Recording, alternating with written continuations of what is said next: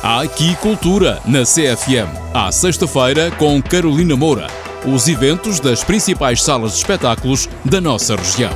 O World Press Cartoon regressa às Caldas da Rainha. Abre as suas portas ao público no próximo dia 28 de maio com mais uma grande exposição do World Press Cartoon no Centro Cultural das Caldas da Rainha. Nessa data vão ser conhecidos os prémios atribuídos aos vencedores das três categorias a concurso: cartoon editorial, desenho de humor e caricatura. E Tudo o Morto Levou é uma comédia teatral protagonizada por Marina Mota, que decorre durante um velório num largo de um bairro na periferia de Lisboa. A noite vai passando e por aquela capela vão surgindo o número de personagens que toda a gente, pelo menos uma vez na vida, já viu num velório. Ou vivo ou morto, neste caso. Já no Teatro José Lúcio da Silva, sábado 28 de maio, pelas 21h30 e domingo 29 de maio, pelas 16 horas.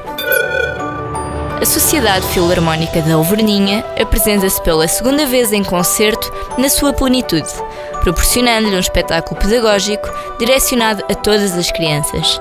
Em parceria com a Associação de Desenvolvimento Social da Freguesia da Alverninha, através da sua banda de música, alunos da Escola de Música, respectivos encarregados de educação, professores e idosos irão subir ao palco do Centro Cultural das Caldas da Rainha para interpretar a obra Sinfonia dos Animais, do compositor norte-americano Dan Brown, domingo 19 de maio, pelas 16 horas.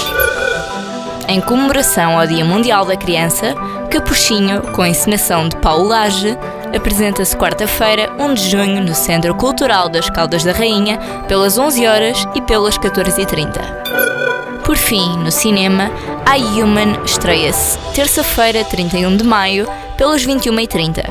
E Reunião, quarta-feira, 1 de junho, pelas 18h30 ou pelas 21h30, no Teatro Miguel Franco. Obrigado por estar connosco. Volto para a semana com mais Aqui Cultura. Boa sexta-feira. Há aqui cultura na CFM. À sexta-feira com Carolina Moura. Os eventos das principais salas de espetáculos da nossa região.